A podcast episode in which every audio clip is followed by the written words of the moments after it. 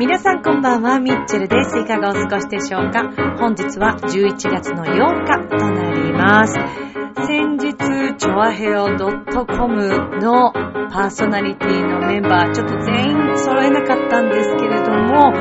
えー、ほとんどのメンバーがですね、えー、パーソナリティが集まりまして、ちょっぴり早めの、えー、忘年会、そして10周年に向けてということで、まあ、決起会というか、えー、を含めてみんなで会ってきました。調和表の中では初の、えー、私、幹事を務めまして、大丈夫だったかなと思いながら、でも本当にあの楽しい会になって、私もとっても嬉しいんですけれども、さあ、えー、リッチェルのラブミッションという番組は、恋愛、夢、ご縁をテーマに、不可能を可能にするをもとにいたしましたミッチェルがお話をしていくという番組です。チョアヘオ .com 10周年に向けてのお話はもちろんなんですけれども、以前にちょっと話しそびれてしまった、えー、私の親戚とのつながりのお話もちょっと今日ここでしたいのと、そして私、妙に力、あることを決意いたしまして、あの、あの場所についに行きますっていうお話を今日はしたいと思います。この番組は、ちょわへお .com の協力のもと配信されています。では今週も始まります、ミッチェルのラブミッション。皆様、ウェルカム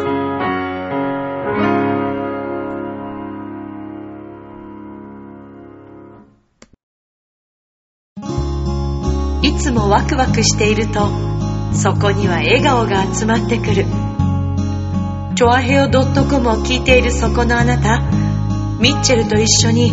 ラブミッション。皆様、改めましてこんばんは、ミッチェルです。えー、先日、11月の4日ですね、に、あの、チョアヘオ .com のパーソナリティのみんなでですね、えー、局長たちを囲みまして、久しぶりにみんなで集まったわけですけれども、ちょっと早めな忘年会ではありましたけれども、浦安市にありますマリコ屋さんというとっても美味しい焼き鳥屋さんで、えー、この決起会、10周年に向けての決起会、忘年会、えー、みんなで集まり会ということで行ってきました。えーと、我らが、ね、えー、浦安の人気者の洋一郎くんの、えー、ご紹介もあってですね、えー、こちらのお店で、あの、ご一緒させてもらったんですけれども、以前にも、チョアヘオの忘年会だったかな、新年会だったかで、マリコ屋さんには伺っていて、結構前だったと思うんですね、その時ご一緒した時は。で、私もそのマリコ屋さんの塩、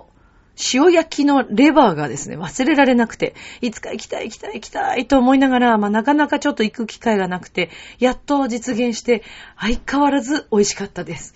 もうね、何から何まで美味しかったです。お酒が進む進む。えー、マリコ屋さん本当にありがとうございました。遅くまで、あのね、うるさく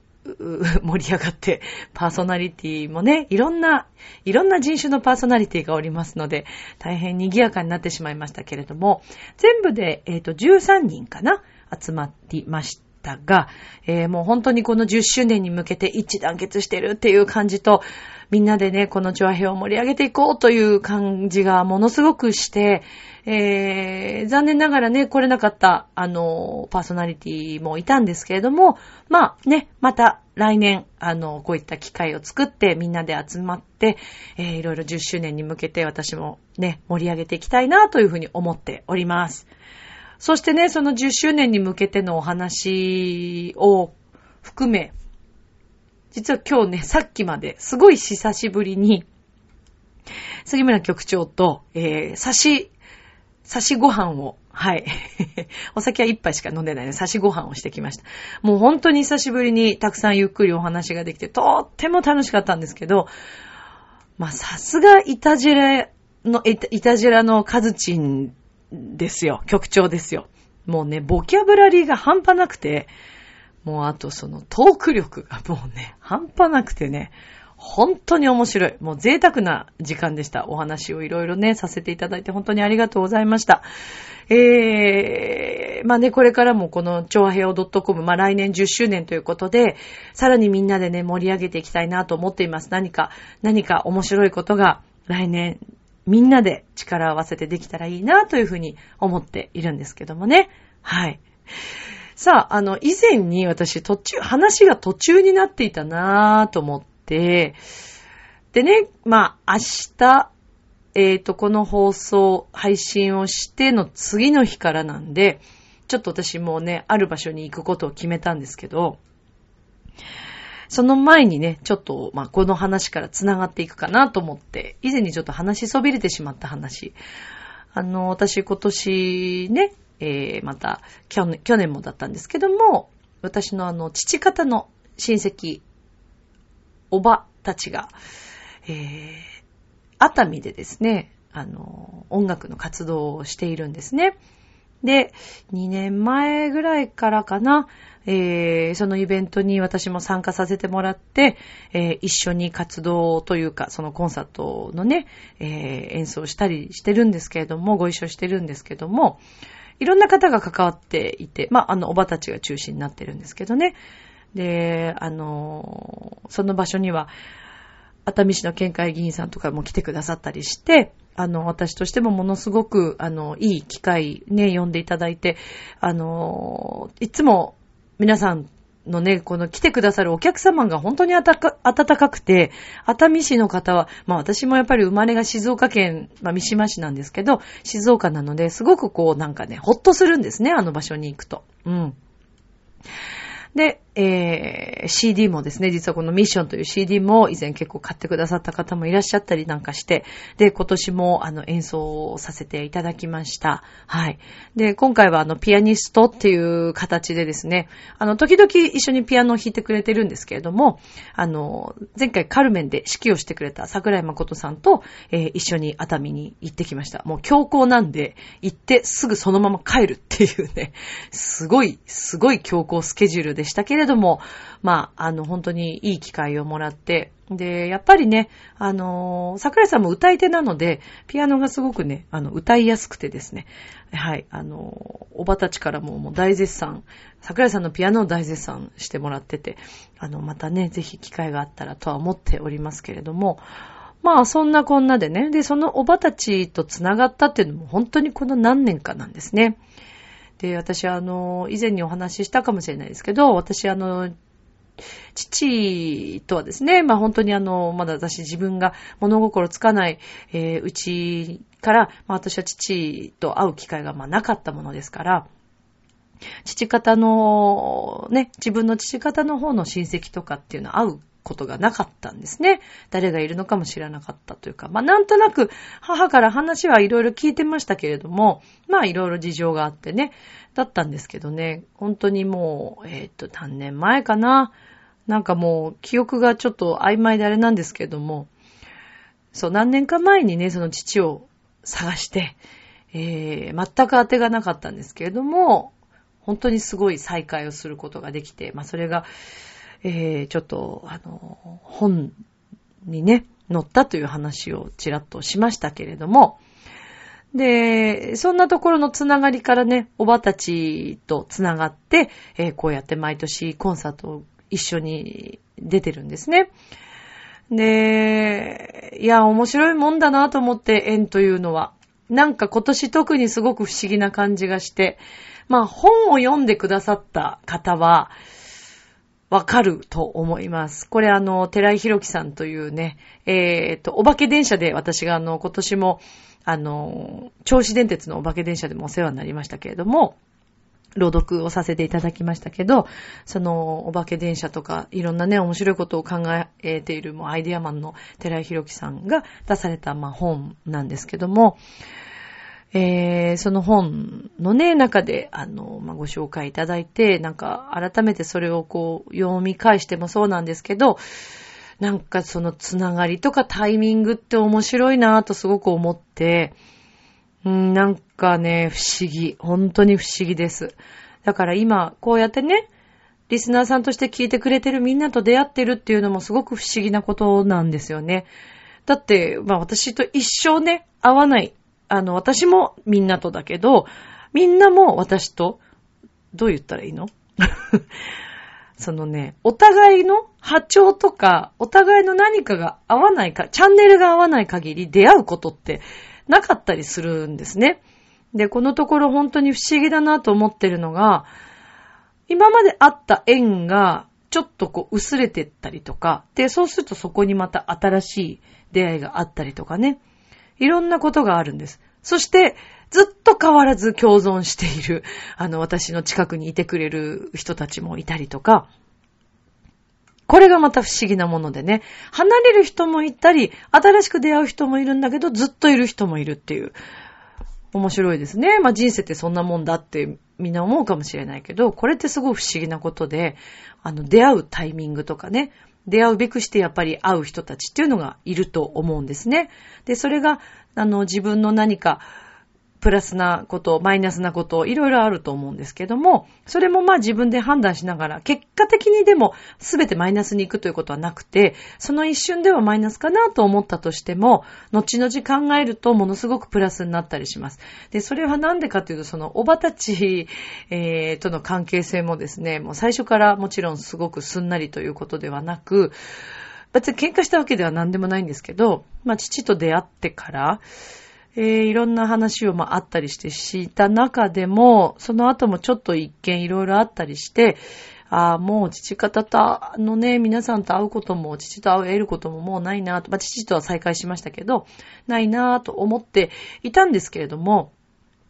父と再会した本当にこの何年か前から初めて父方のお墓参りに行くようになって、初めてそこで場所が分かったんですね。でも場所が分かったと言っても父に連れてってもらったんで、全然なんかこう、どの道だったかとか、その、お墓があるお寺の名前とか全然覚えてなくて、でもなんとなくうろ覚えでこう歩いた、あ、あの、うろ覚えだったんですけど、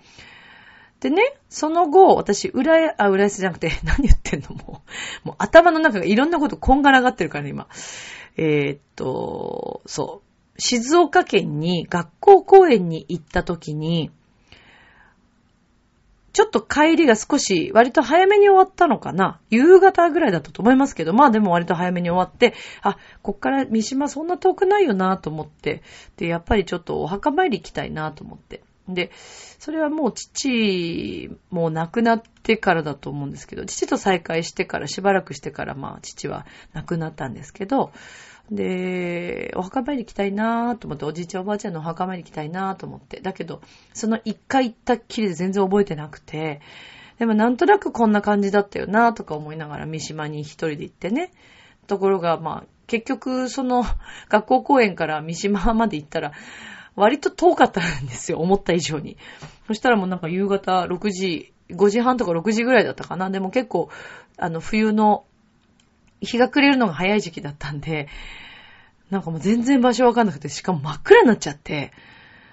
で、あの、いくつかお墓があるんですよ。あの、周辺に三島市の三島駅降りて、何箇所かお寺さんがあるんですけど、でもどのお寺だかわからなくて、で、とりあえずまず一回行って、その暗い中、でもほらなんか夜お墓行くのも怖いし、でもふらふらしたんだけど、全然見つけられなくて、あ、ここじゃないなと思って、でもあまりにもちょっとしばらくずっと歩いたんだけど、全然見つけられなくて、じゃあもうしょうがないなと思ってその日は帰りました。で、あなんか会えずじまいで、なんかごめんね、なんて思いながら帰ったんですけど、後日また車で三島大社に行ったんですね。で、お墓参りしたいなぁなんて思って、で、車でこう走ってて、やっぱりなんか諦められなくて、で、私がもともと育った、生まれた、えっ、ー、と、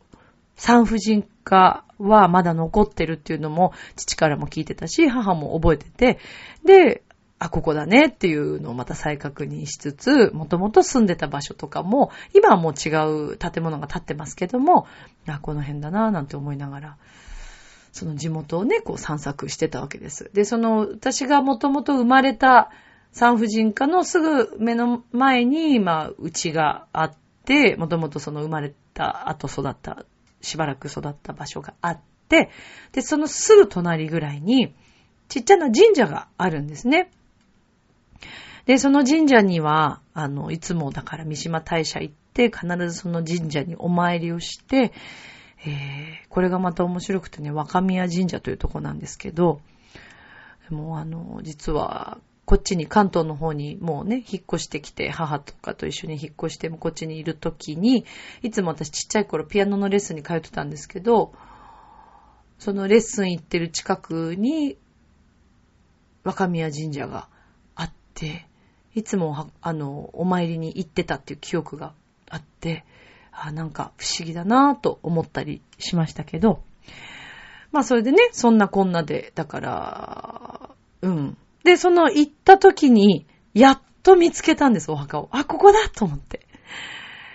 で、やっぱりそれもね、その時行った時にもう今だと思って絶対探そうと思って行って、今なんだと思って行って、ぐるぐるぐるぐる回って何回も回っててもわかんなくて、やっとここっていうのが分かったんですね。でもそれからは抑えて、あのー、いつも、時々ね、時間があれば、時間を見つけて、まあ、三島行って、お墓参りして、神社参りしてっていうことを今でもやってるんですけど、で、その時にはもう父もいなくて、えー、おばたちとももう全くね、連絡取るということがないような状態だったんですね。で、ある時、お墓参り行って次の日に、すごい久しぶりにおばから電話がかかってきて、お墓参り行った次の日ですよ。びっくりするでしょ、そりゃ。っ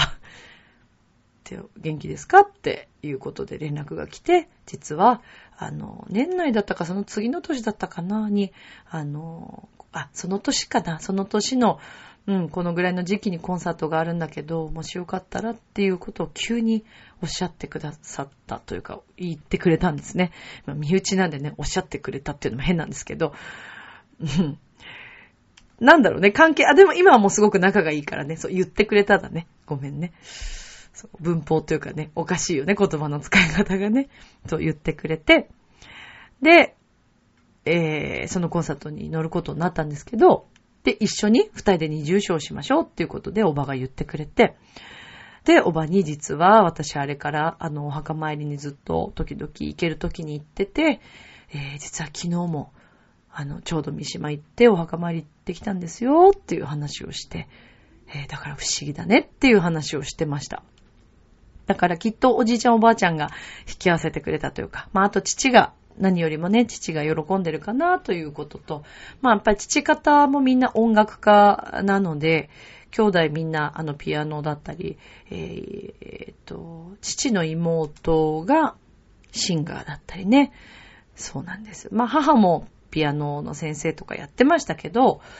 うん、だからすごくね、そういうなんか不思議なタイミングとか縁っていうのがね、あるんだなーっていうのを、まあ常日頃感じているわけですよ。でね、なんでこんな話をしたかというと、そう、なんでこんな話をしたかっていう話ですよ。もう最近ね、いろんなことの引き寄せがすごすぎてね、もう日々びっくりしているんですけど、まあ、この前、役者の二人がね、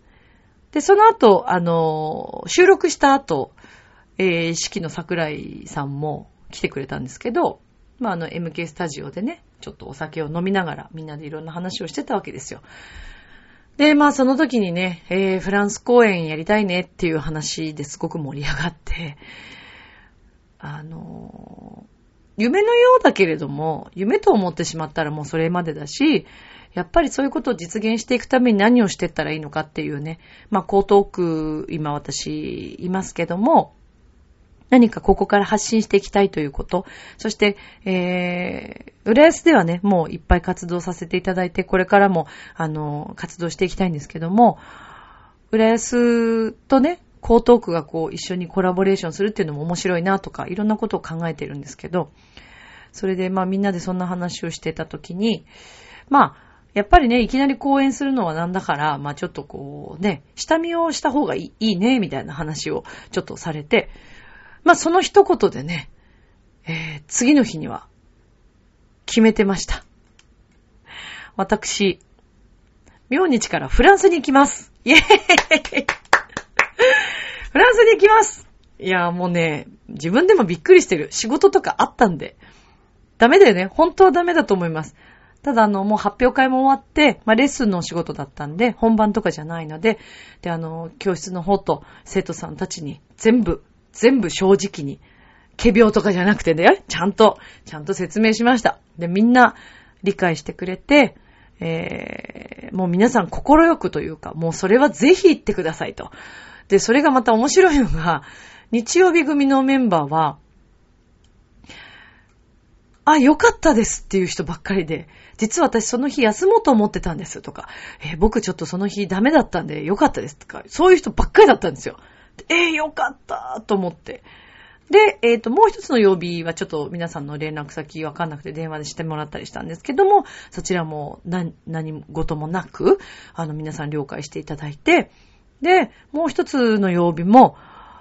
やっぱりね、ちょっと来れなかったんで、とか、時間の変更しなくちゃいけなかったんで、ちょうどよかったですとか、あの、全然もう皆さん難なく、あの別の日にするっていうことで、ああ、全然いいです、全然大丈夫です、みたいな感じでおっしゃってくれて、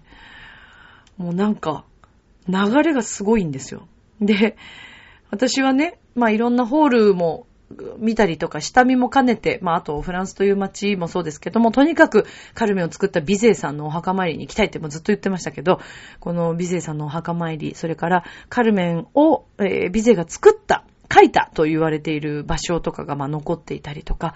えー、ビゼが育った場所が今、ル・カルメンというバーになってたりとかね、ちゃんとそれも名前もそのままなんですけど、そういった場所がパリの9区というところにあります。で、それを、あの、ぜひその街を散策していきたいということを。で、えー、ビゼさんのお墓に私は、あの、今回の DVD とメッセージを置いてこようと思ってます。で、一人でお墓参り行くの大丈夫かなというちょっと心配もあるんですけども、全くの一人で私行くんで、心配もあるんですけど、大丈夫そうだったら、ハバネラを迷惑かもしれませんけど、ビゼさんのお墓の前で歌ってこようと思ってます。はい。まあそれが私のね、本当に何十年もわたるこの気持ちにさせてくれた作品ということで、え、やっぱりね、ビゼさんのこの作品、カルメンがなかったら、私多分こういうふうにいろんな夢を見たりとかっていうのはできなかったと思います。あのー、ポップ、カルメンポップかっていう形で私あの、ポップスのライブとかやってる時もカルメンのハバネラは必ず入れてたんですけども、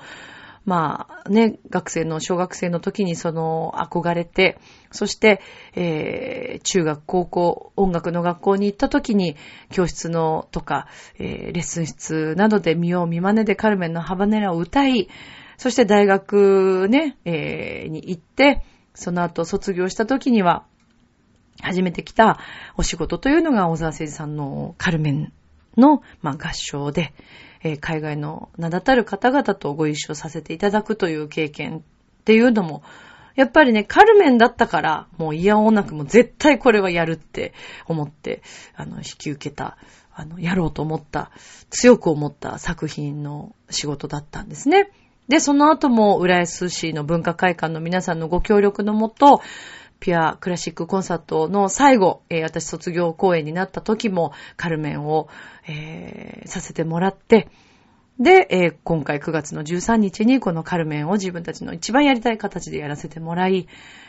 もう、ね、こうなったらもうカルメンで貫いて生きていこうと思ってます。で、11月の29日にですね、江東区のクラウドファン、えっ、ー、と、クラウド交流会という、江東区内の起業家5名のプレゼンテーターが、えー、自分のやりたいことというのを、企業様とか、えー、商店街の方々にお話しして、まあ、100人以上、あの、参加される。で、あの、区長も、江東区の区長さんもね、いらっしゃるということなんですけども、そのプレゼンターに選んでいただきました。で、それはあの、カルメンの公演を見に来てくださった、えー、江東区絡みの方からお声掛けをいただいて、えー、こういうことがやりたいという話をしたら、もうそれね、あの、このクラウドファンド会で、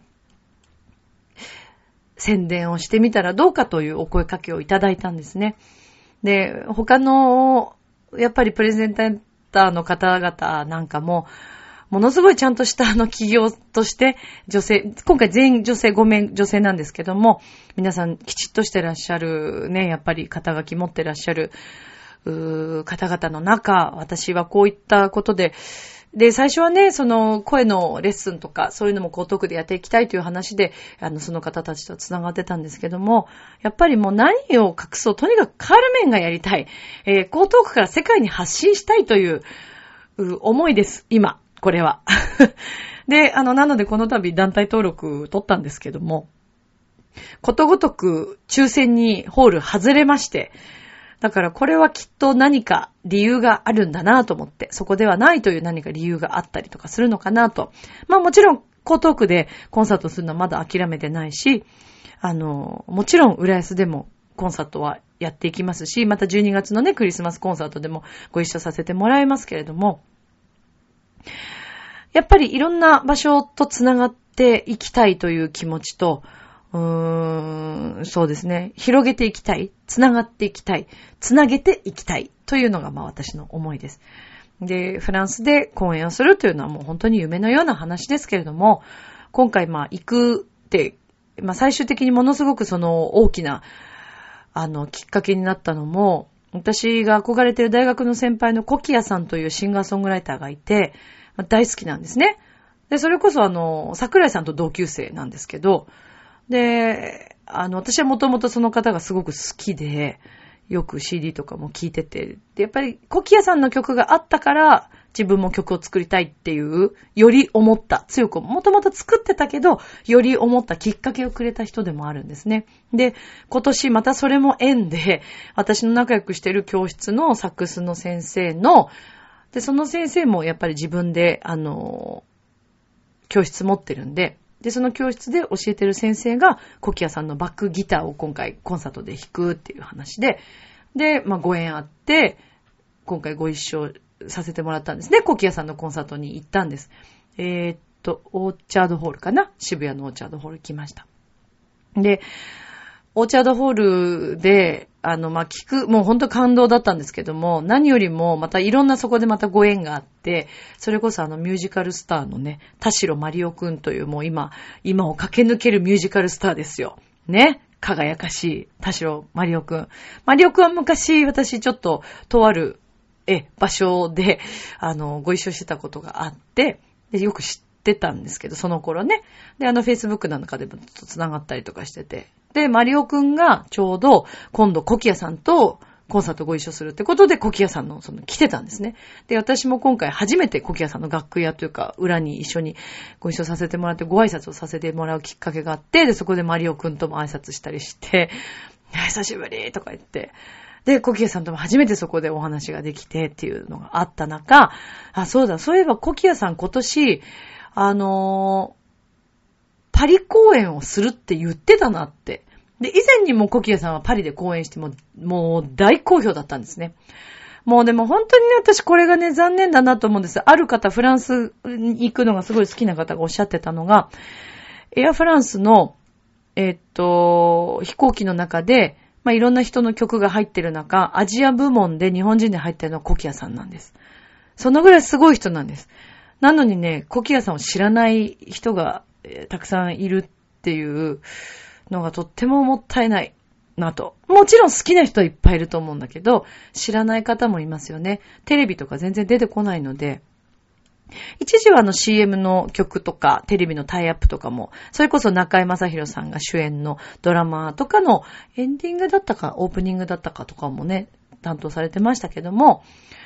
あとは、えっ、ー、と、なでしこジャパンだったかな？のあの曲とかね、もやされてました。NHK でも。歌ったりとかしてるのを見たことあるんですけど、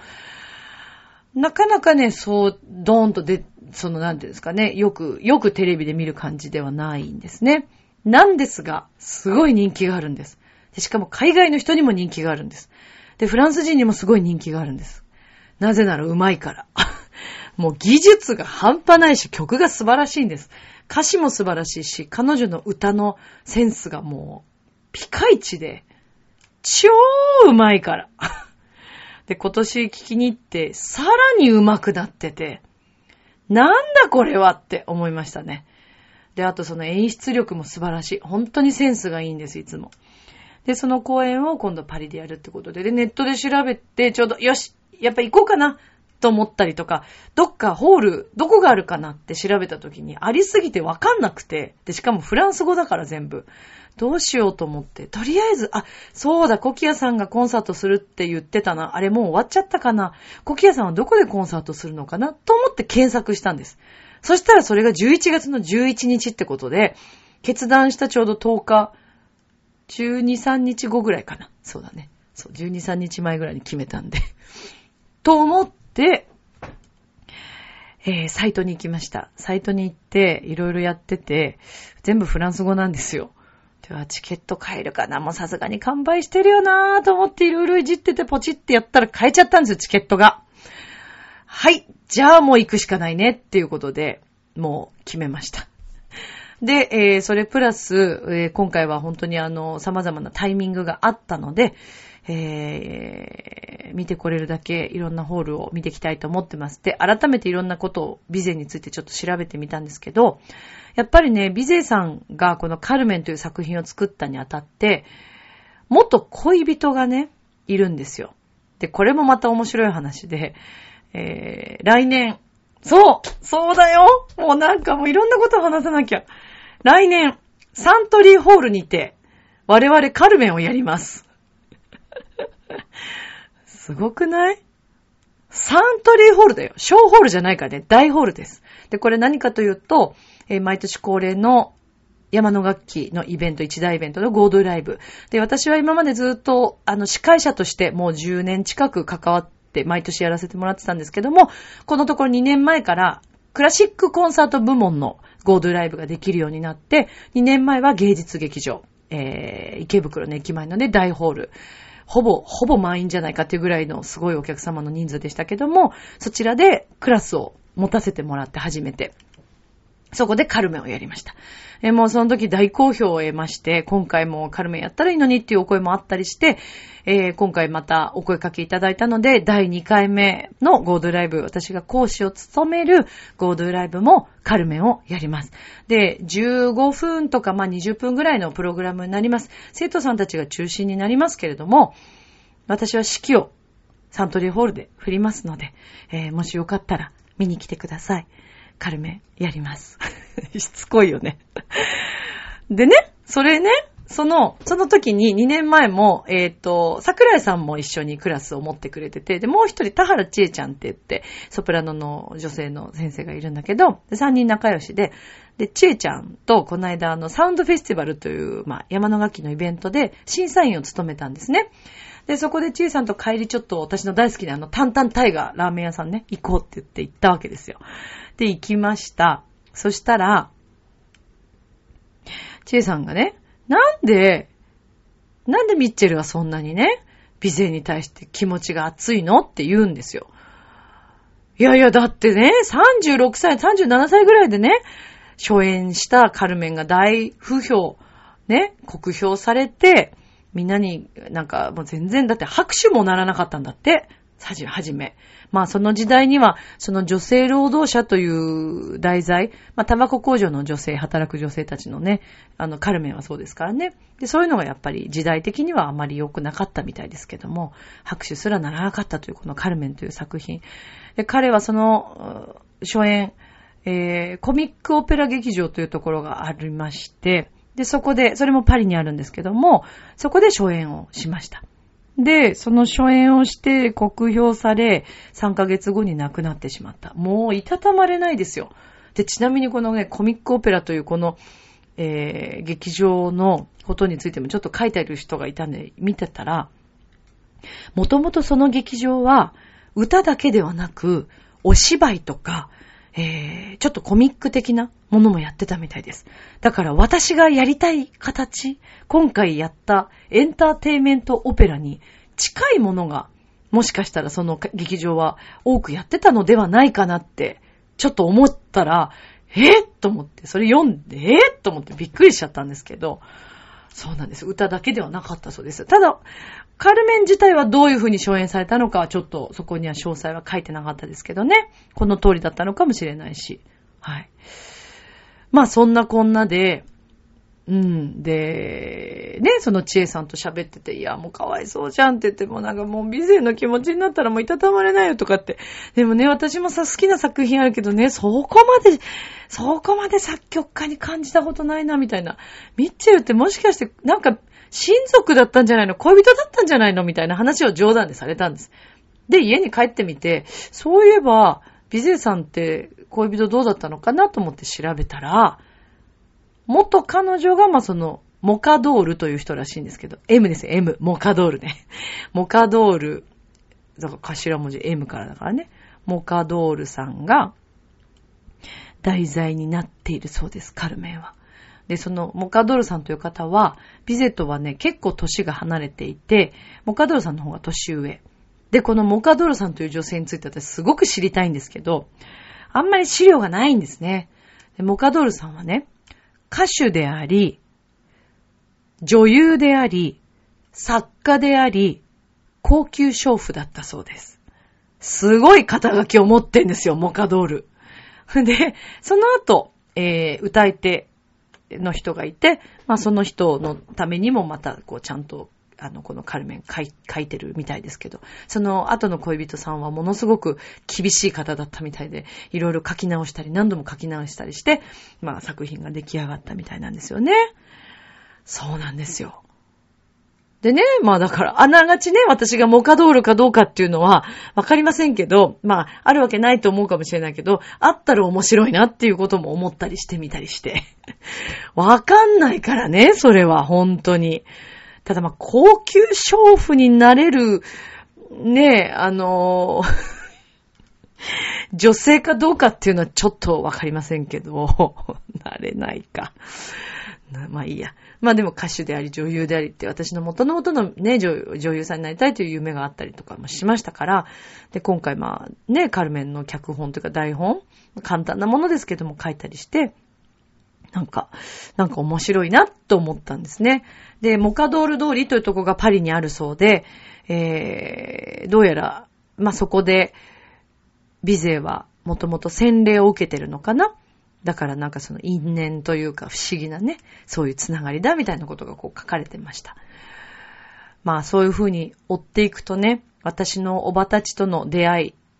つながりもそうなんですけども、なんだか不思議だなぁと思います。で、こうやってこういうタイミングで、えー、出会った方に、えー、方々といろんな話をしている中で、また背中を押されて、えー、このパリ行きを決めたっていうのもそうですし、あの、皆さんが本当にいろいろ応援してくださったおかげで、えー、また生徒さんたちとかね、お仕事場の皆さんにも協力もいただいて、え、そのおかげでね、こうやってこういうお時間をいただくという。で、えっと、あさって出発しますけども、15日に帰ってきます。それでですね、来週のラブミッションなんですけども、えー、ちょうど現地にいる状態ですので、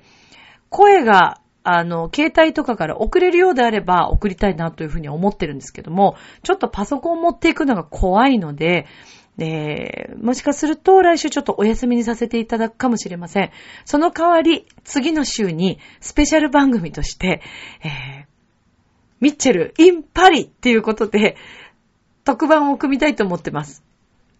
おそらくその形にさせていただけたらなというふうに思ってます。えー、いろんな見てきたこと、感じたこと、えー、また向こうで思うこといろいろあると思うんで、そういったことをね、ラブミッションの中でお話ししていきたいなというふうに思ってます。はい。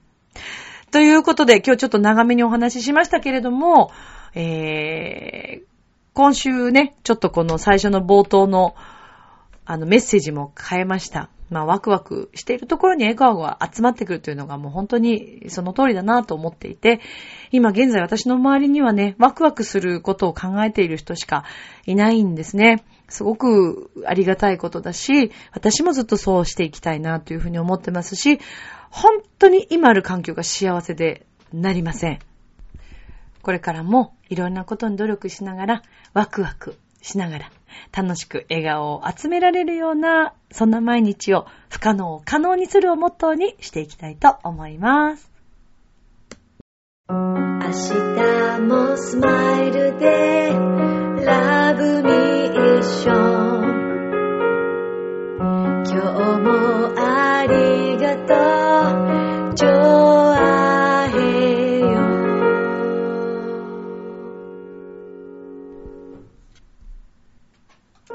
はいということでエンディングでございますけれども、えー、明日には出発いたします。昼過ぎに今出発して、えー9日の6時半ぐらいかなにパリに到着する予定なんですけどもね、まあしばらくちょっといろいろ散策して、今後のカルメンに、えー、つなげていきたいなと思います。そしていつかこのフランスでという、近々ね、そんなに遠い先ではないように、あの、実現していきたいなというふうに思っています。まあ何よりもとにかく、まずはいろいろなことを吸収して、えー、ビゼさんにご挨拶をして、無事に帰ってきたいと思います。ということで、来週は一旦お休みにさせていただきますが、再来週の特番、楽しみにしていてください。それでは皆さん、今宵も良い夢を、明日も楽しい一日を、メクセボク、ありがとう、バイバーイ